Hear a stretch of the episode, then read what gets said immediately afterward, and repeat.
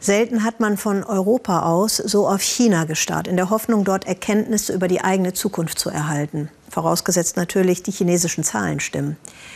Wir haben noch mal auf den Zeitverlauf in China geschaut mit Aufmerksamkeit.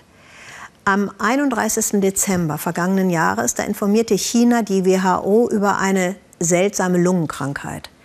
Am 11. Januar dann diesen Jahres der erste Tote in China in Wuhan. Das war ein 61-jähriger Mann. Und am 25. Januar standen 18 Städte, etwa 56 Millionen Menschen in China unter Quarantäne. Und zwei Tage später wurde der erste Infektionsfall in Deutschland gemeldet. Das ist jetzt acht Wochen her, acht Wochen später. Da beschreibt Daniel Zatra uns den Alltag in Peking oder den Versuch, Alltag langsam wieder einkehren zu lassen. Endlich darf Joe Kai wieder rumrennen. Sieben Wochen haben sie sich freiwillig abgeschottet in ihrer Pekinger Wohnung. Mama und Oma sorgen sich noch immer. Wie alle tragen auch sie Masken. Aber Hauptsache wieder raus. Ich bin so froh. Das macht einen ja verrückt. Fast zwei Monate war ich drin. Besonders für Kinder ist das hart. Wir Erwachsenen vertragen das besser, aber so lange zu Hause zu bleiben, ist weder für die Psyche noch für den Körper gesund. Für Joe Kai bedeutet Kinderalltag schon lange Alltag ohne andere Kinder. Schule weiterhin geschlossen, auch auf Verabredungen verzichten sie freiwillig. Eigentlich fühlt sich das nicht irgendwie besonders an, aber mit Freunden zu spielen, das fehlt mir. Zu Hause die Mutter im Homeoffice, der achtjährige Sohn beim Homeschooling. Taekwondo-Kurs im Livestream entspannen beim Puzzeln oder als Schulaufgabe das Virus basteln. Draußen ist wieder mehr los auf den Straßen. Viel weniger zwar als vor Corona, aber Peking sieht nicht mehr nach Geisterstadt aus. Das passt zum Plan von Chinas Führung. Im Staatsfernsehen kümmert sich der Premier demonstrativ um die Wirtschaft, Industrieunternehmen zugeschaltet. Die Produktion ist offiziell im Januar und Februar um 13,5 Prozent gesunken. Der Einzelhandel sackte um über 20 Prozent ab. Millionen Wanderarbeiter, wochenlang arbeitslos in ihren Heimatprovinzen, werden nun zurückbefördert in Fabriken. Von jetzt bis Ende Juni werden wir 100 Tage lang mehrere 10 Millionen Jobangebote online stellen um die Beschäftigung zu stabilisieren und die Betriebe wieder hochzufahren.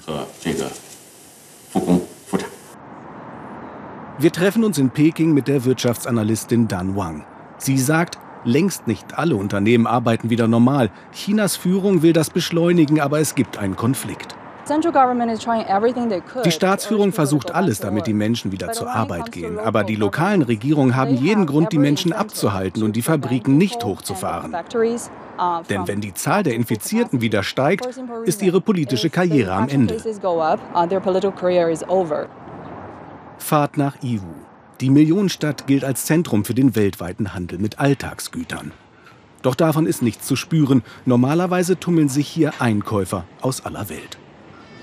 Händler Ma Zhangliang exportiert Geschirr. Sein Geschäft ist um 30 Prozent eingebrochen. Mit Onlinehandel versucht er die Lücke zu füllen. Ich hoffe, wir nutzen diese besondere Zeit der Epidemie zum Nachdenken. Lasst uns nicht denken, die Welt geht unter. Lasst uns nicht stillstehen. Lasst uns mit der Situation positiv umgehen. Zurück in Peking. Auch hier denken viele positiv, trauen sich wieder in die Parks. Alle tragen Atemschutzmasken. Es zieht sie raus in den Frühling. Ich gehe jetzt jeden Tag raus. Hier draußen kriege ich frische Luft und kann mit Freunden reden. Das macht mich glücklich. Fische füttern, Eltern mit Kindern. Alle, die wir fragen, fühlen sich sicher. Wegen der Epidemie, das ist jetzt kein Problem. Solange ich mich gut schütze und an gut belüftete Orte wie hier draußen gehe. Was passiert, wenn in China mehr Alltag einkehrt? Viele Experten, unter ihnen Ben Cowling, sind überzeugt, neue Infektionen lassen sich in China nicht verhindern. Alle sind alarmiert wegen der zweiten Infektionswelle, weil es importierte Fälle aus dem Ausland nach China gibt. Es ist nur eine Frage der Zeit, wann sich Infektionen ausbreiten, wann die Zahlen steigen und das bemerkt wird. Ich weiß nicht, wann das in China passiert, aber es wird passieren.